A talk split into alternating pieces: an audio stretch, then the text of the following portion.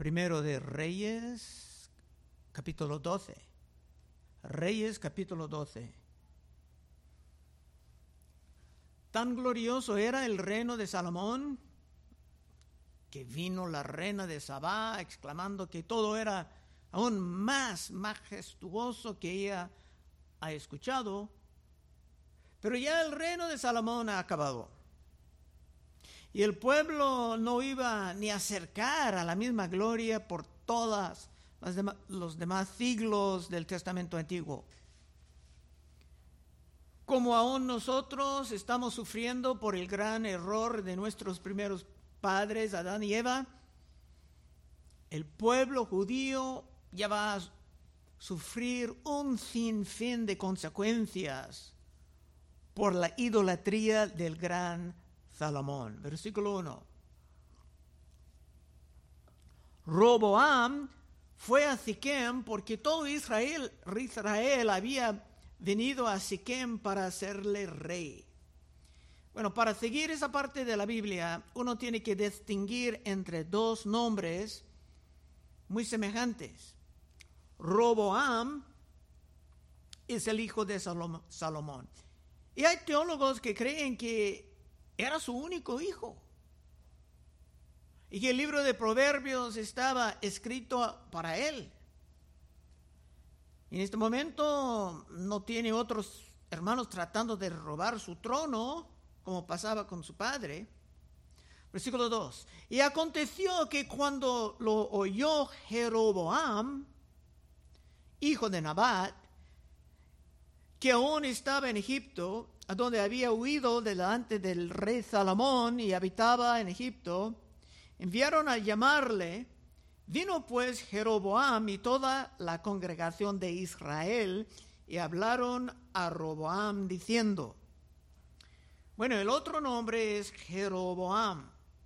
Jeroboam era un adversario de Salomón que Dios levantaba en su contra. Y se fue a Egipto porque Salomón en su locura deseaba matarlo. Una vez más, Roboam, el hijo de Salomón, y Jeroboam, un adversario que Salomón deseaba matar.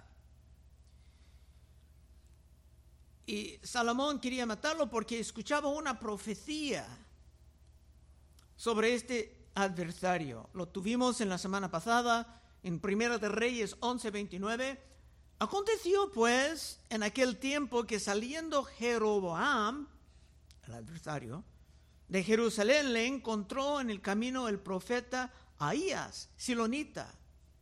Y este estaba cubierto con una nueva, una capa nueva, y está, estaban ellos dos solos en el campo. Y tomando Ahías la capa nueva que tenía sobre sí, la rompió en doce pedazos y dijo a Jeroboam, toma para ti los diez pedazos, porque así dijo Jehová, Dios de Israel, he aquí yo rompo el reino de la mano de Salomón y a ti te daré diez tribus. Y él tendrá una tribu por amor a David, mi siervo, y por amor a Jerusalén, ciudad que yo he elegido de todas las tribus de Israel por cuanto me han dejado y han adorado a Astoret, diosa de los sidonios, y a Quemos, dios de Moab, a Moloch, dios de los hijos de Amón. Y no han andado en mis caminos para hacer lo recto delante de mis ojos, y mis estatutos y mis decretos, como hizo David, su padre. Es que Dios estaba enojado por los ídolos gravísimos que Salomón estaba sirviendo. Pero Dios no iba a romper el reino durante la vida de Salomón, dijo por en honor de David, pero en la temporada ya después de Salomón, todas las consecuencias iban a empezar a caer. Y ahora las tribus del, del norte hablan al hijo de Salomón. Versículo 4. Tu padre agravó nuestro yugo, Mas ahora disminuye tú algo de la dura servidumbre de tu padre y del yugo pesado que puso sobre nosotros y te serviremos. Aún la naturaleza de esa petición contiene algo de tristeza. En vez de quejar de los ídolos, en vez de quejar de las mujeres extrañas o de la apostasía, solamente vinieron chillando sobre los impuestos duros. Y es probable que Salomón era cada vez menos próspero, cayendo cada vez más en sus errores, y el pueblo tenía que pagar por todos sus lujos con los impuestos. Cinco. Y él les dijo, idos, y de aquí a tres días volved a mí, y el pueblo se fue. Entonces el rey Reboam, Reboam pidió consejo a los ancianos que habían estado delante de Salomón, su padre, cuando vivía, y dijo, ¿cómo aconsejáis vosotros que responda a este pueblo? Ahora bien, Salomón sabía cómo seleccionar buenos consejeros, especialmente cuando era más joven. Estos hombres estaban ahí levantando un gran imperio. Era sabio pedir su consejo. Siete. Y ellos le hablaron diciendo, si tú fueres hoy siervo de este pueblo y lo servieres, liderazgo de siervo, y respondiéndoles buenas palabras, les hablares, ellos te, servirán para siempre. Había una manera de empezar la nueva administración con paz, bajando los impuestos, algo, porque ya no estaban construyendo ni templos ni casas de lujo. Era tiempo de ajustarse a las nuevas realidades. Tal vez aún sería posible mandar la mayoría de las mil esposas y concubinas que Salomón tenía, mandarlas a sus países de origen, en vez de gastar una fortuna tratando de mantenerlas. Era el momento de conservar recursos, mantener algo de paz y tal vez algo de santidad. 8. Pero él dejó el consejo de los ancianos que los ancianos le habían dado y pidió consejo de los jóvenes que se había criado con él y estaban delante de él. Era casi como que Salomón vio esto llegando. Porque miren lo que dice Salomón escribiendo en Eclesiastés cuando era viejo. Eclesiastés 2.18. Asimismo aborrecí todo mi trabajo que había hecho debajo del sol, el cual tendré que dejar a otro, no dice a otros, a otro, que vendrá después de mí, y quién sabe si será sabio o necio. Vamos a ver en este capítulo, será necio. El que se enseñoreará, enseñoreará de todo mi trabajo en que yo me afané y en que me ocupé debajo del sol mi sabiduría, esto también es vanidad. Era vanidad porque Salomón invertía su tiempo, energía, sabiduría para levantar un imperio. Y ahora su hijo lo está tomando control, rechazando el consejo de los, ancianos y escuchando a los hombres más jóvenes con menos experiencia, el reino ya estaba cayendo en peligro. 9. Y les dijo, los, los hombres más jóvenes, a lo mejor tenían 30, 40 años, ¿cómo aconsejáis vosotros que respondamos a este pueblo que me ha hablado diciendo, disminuye algo del yugo que tu padre puso sobre nosotros? Están hablando de impuestos. Los hombres más jóvenes no deseaban una respuesta, una respuesta tan aburrida sino algo que soñaba más bien, algo creativo. 10. Entonces los jóvenes que se habían criado con él le respondieron diciendo, así hablarás a este pueblo que te ha dicho estas palabras, tu padre agravó nuestro yugo, mas tú disminúyenos algo, así les hablarás. El menor dedo de, los míos es más grueso que los lomos de mi padre. Ahora pues mi padre os cargó de pesado yugo, mas yo añadiré a vuestro yugo. Mi padre os castigó con azotes, mas yo os castigaré con escorpiones. Si Roboam, el hijo de Salomón, tenía el más mínimo sentido común, o juicio, o sabiduría, lo rechazaría este consejo inmediatamente. Pero no fue así. 12. Al tercer día vino Jeroboam con todo el pueblo a Roboam, que es el hijo de Salomón, según el rey lo había mandado, diciendo, volver a mí al tercer día. Y el rey respondió al pueblo duramente, dejando el consejo que los ancianos le habían dado, y les habló conforme al consejo de los jóvenes, diciendo, mi padre agravó vuestro yugo, pero yo añadiré a vuestro yugo. Mi padre os castigó con azotes, mas yo os castigaré con escorpiones. Y no oyó el rey al pueblo, porque era designio de Jehová para confirmar la palabra que Jehová había hablado por medio de Ahías Silonita a Jeroboam, hijo de Nabat. ¿Qué está diciendo aquí?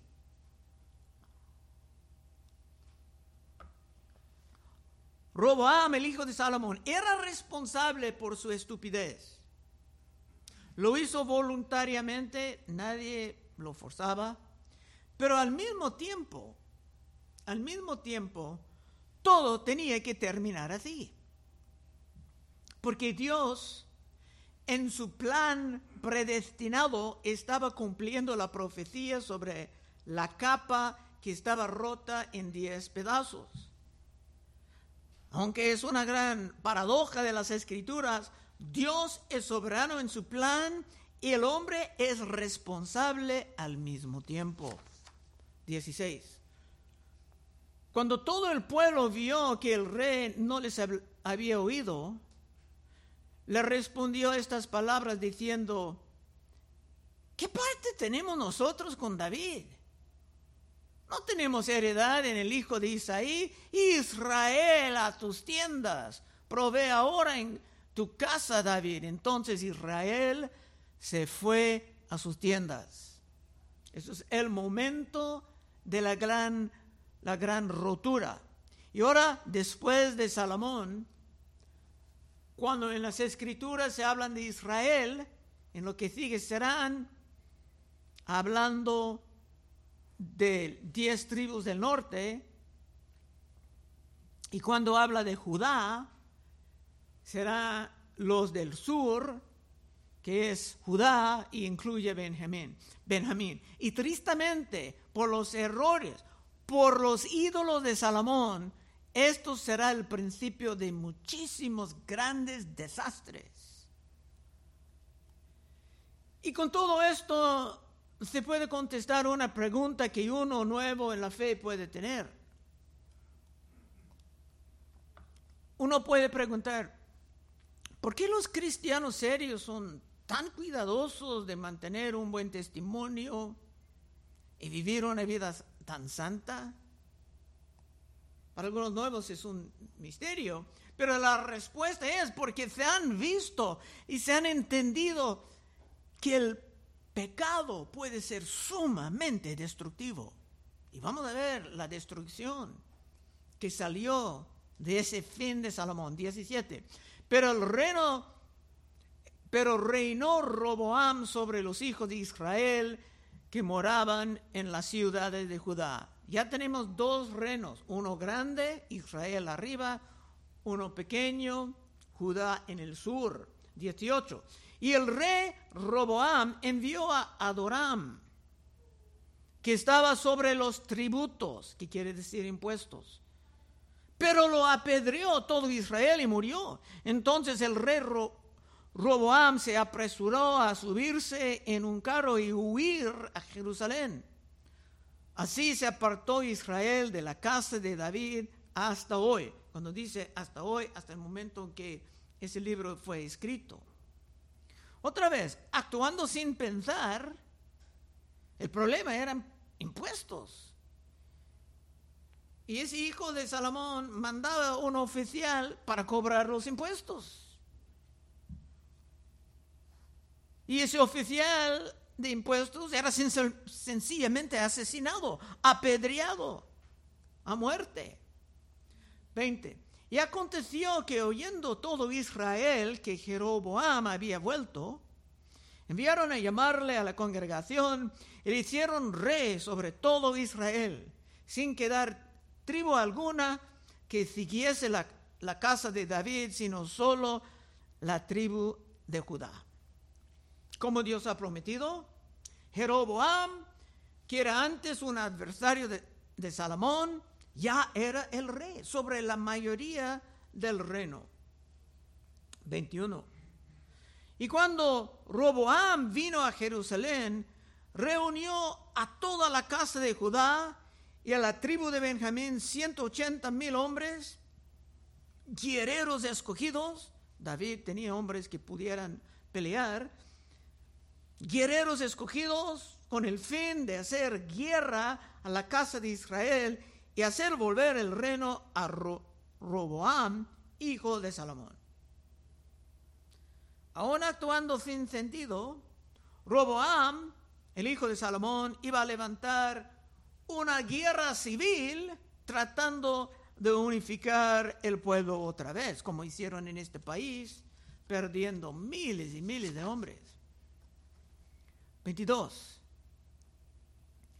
Pero vino palabra de Jehová a Semaías, varón de Dios, diciendo, habla Roboam, hijo de Salomón, rey de Judá, y a toda la casa de Judá y de Benjamín, y a los demás del pueblo, diciendo, así ha dicho Jehová, no vayáis ni peleáis, peleéis contra vuestros hermanos, los hijos de Israel. Volveos cada uno a su casa, porque esto porque esto lo he hecho yo. Dios dice, es un asunto mío, porque esto lo he hecho yo. Y ellos oyeron la palabra de Dios, volvieron y se fueron conforme a la palabra de Jehová. Dios mismo anunciaba por medio de otro profeta que no iban a tener guerra civil, sino que todo el mundo tenía que aceptar esa separación como un juicio de Dios. Eso fue una manera de pagar por lo que hizo Salomón. 25.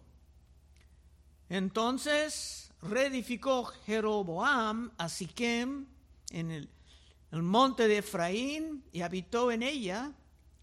Y saliendo de ahí reedificó a Penuel y dijo Jeroboam en su corazón, es el hombre adversario de Salomón, tiene gran parte del reino, está en el norte, y dice en su corazón, ahora se volverá el reino a la casa de David. Si este pueblo subiere a ofrecer sacrificios en la casa de Jehová en Jerusalén, porque el corazón de este pueblo se volverá a su señor Roboam, rey de Judá, y me matarán a mí, y se volverán a Robán, rey de Judá.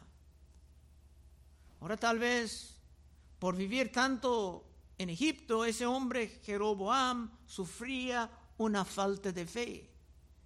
¿Por qué digo una falta de fe? Porque tenía él una promesa de Dios. También en el último capítulo, primero de Reyes 11:38, Dios dijo a ese hombre, después de decir que iba a darle de diez tribus, la mayoría del reino, Dios dijo, y si prestares oído a todas las cosas que mandare, y anduvieres en mis caminos e hicieres lo recto delante de mis ojos, guardando mis estatutos y mis mandamientos, como hizo David mi siervo, yo estaré contigo y te edificaré casa firme, como la edifiqué a David y yo te entregaré a Israel.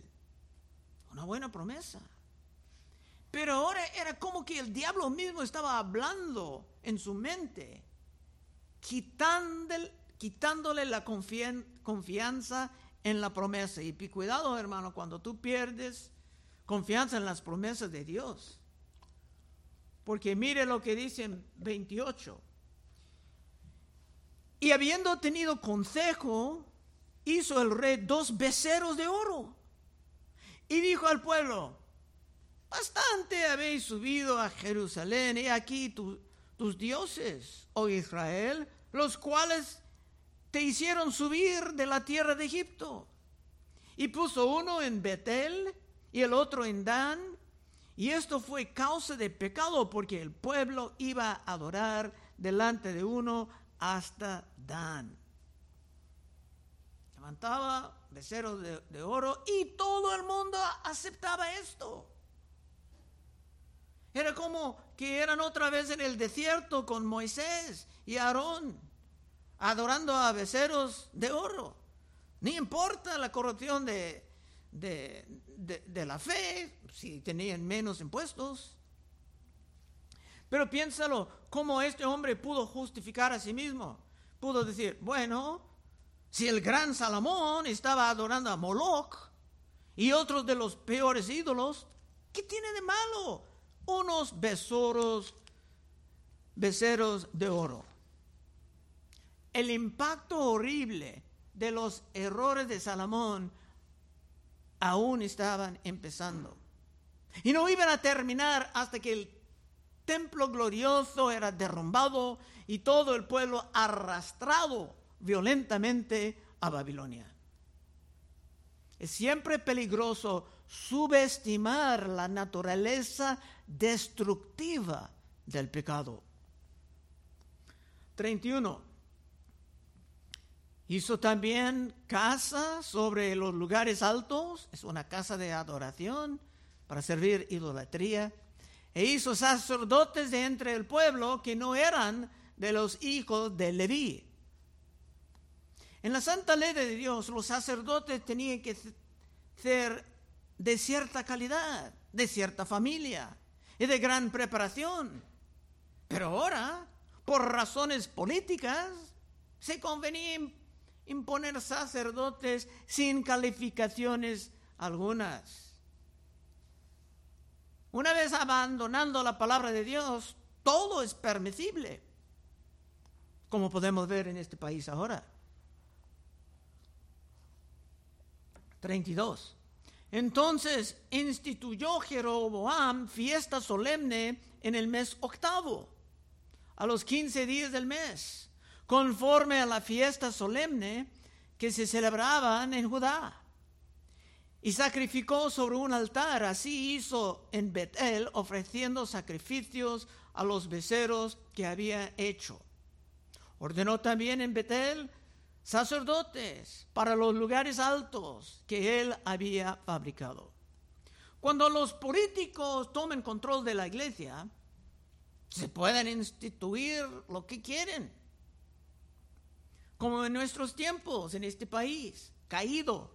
Hay iglesias que ponen en el púlpito hombres hasta mujeres dedicadas a toda forma de perversión, perversión sexual.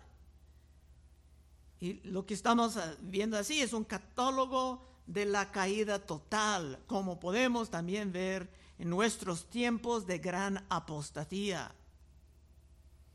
Por esto, como en, nuestro tiempo también, la palabra de Dios no es tan popular. Último verso 33. Sacrificó pues sobre el altar que él había hecho en Betel a los 15 días del mes octavo, el mes que él había inventado, estaban, inventando nuevas fiestas, de su propio corazón, e hizo fiesta a los hijos de Israel y subió al altar para quemar incienso. Se puede preguntar por qué en la iglesia católica tienen tantos días especiales de, santidad, de este santo, de otro. Pues que, porque una vez apartando de la, de la Biblia puedes hacer lo que quieres. Puedes tener todos los sacramentos, costumbres, conforme a tu antoja. Así es, cuando has abandonado la, la santa palabra, puedes instituir sacramentos todos los días festivos que te quiere, porque has expulsado a Dios de la fe y has puesto al hombre en su lugar. Eso es lo que se puede ver en este capítulo. Conclusión. Por esto, llegando al Nuevo Testamento, se van a ver una reverencia otra vez por la palabra de Dios. Cristo mismo empezaba con esa postura. Mateo 5, 17. Cristo dijo, no penséis que he venido para abrogar la ley o los profetas. No he venido para abrogar, sino para cumplir. Porque de cierto os digo que hasta que pasen el cielo y la tierra, ni una jota ni una tilde pasará de la ley hasta que todo se haya cumplido.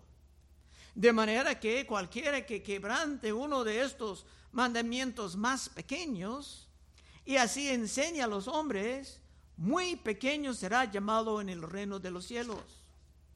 Mas cualquiera que los haga y los enseña, este será llamado grande en el reino de los cielos. Porque os digo que si vuestra justicia no fuera mayor que la de los escribas y fariseos, no entraréis en el reino de los cielos. Los escribas y fariseos daban la impresión de que eran muy religiosos, pero entre ellos sus doctrinas eran mayormente doctrinas de hombres. Cristo dijo esto. Tenían diferentes perversiones de tradición humana. Pablo mantenía la misma perspectiva. Hechos 20:25 dijo, despidiéndose de muchos ancianos de Éfeso, y ahora he aquí, yo sé que ninguno de todos vosotros, entre quienes he pasado predicando el reino de Dios, verá mi rostro. Por tanto, os protesto en el día de hoy que estoy limpio de la sangre de todos. ¿Por qué limpio? Porque no he rehuido anunciaros todo el consejo de Dios. Todo el consejo de Dios quiere decir toda la Biblia. En aquel entonces solamente tenían el Testamento antiguo. Dijo, como he enseñado todo, yo me voy con la conciencia tranquila. Por tanto, mirad por vosotros y por todo el rebaño en que el Espíritu Santo os ha puesto por obispos para apacentar la iglesia del Señor la cual él ganó por su propia sangre, porque yo sé que después de mi partida entrarán en medio de vosotros lobos rapaces que no perdonarán al rebaño. Y cuando vienen los lobos rapaces, ¿qué es lo primero que hagan? Se van a tirar la palabra de Dios a un lado para hablar de cuentos, de fábulas y de un sinfín de tradiciones humanas. Está pasando en gran parte del mundo. Así que si tú quieres vivir en la verdad, siempre honrando lo que Dios ha revelado y no cayendo en las distracciones que el enemigo siempre quiere mandar y poner enfrente de ti, puedes pasar al frente en unos momentos y oraremos contigo. Vamos a orar. Oh Padre, te damos gracias que aún en un capítulo tan triste, tan trágico, hay cosas prácticas que podemos aprender, Señor, que podemos asimilar en nuestro conocimiento de la teología bíblica. Guíanos, Señor, ayúdanos a caminar en la santidad. Aun cuando gran parte del mundo está apartando, pedimos en el nombre de Cristo. Amén. Bueno, hermanos.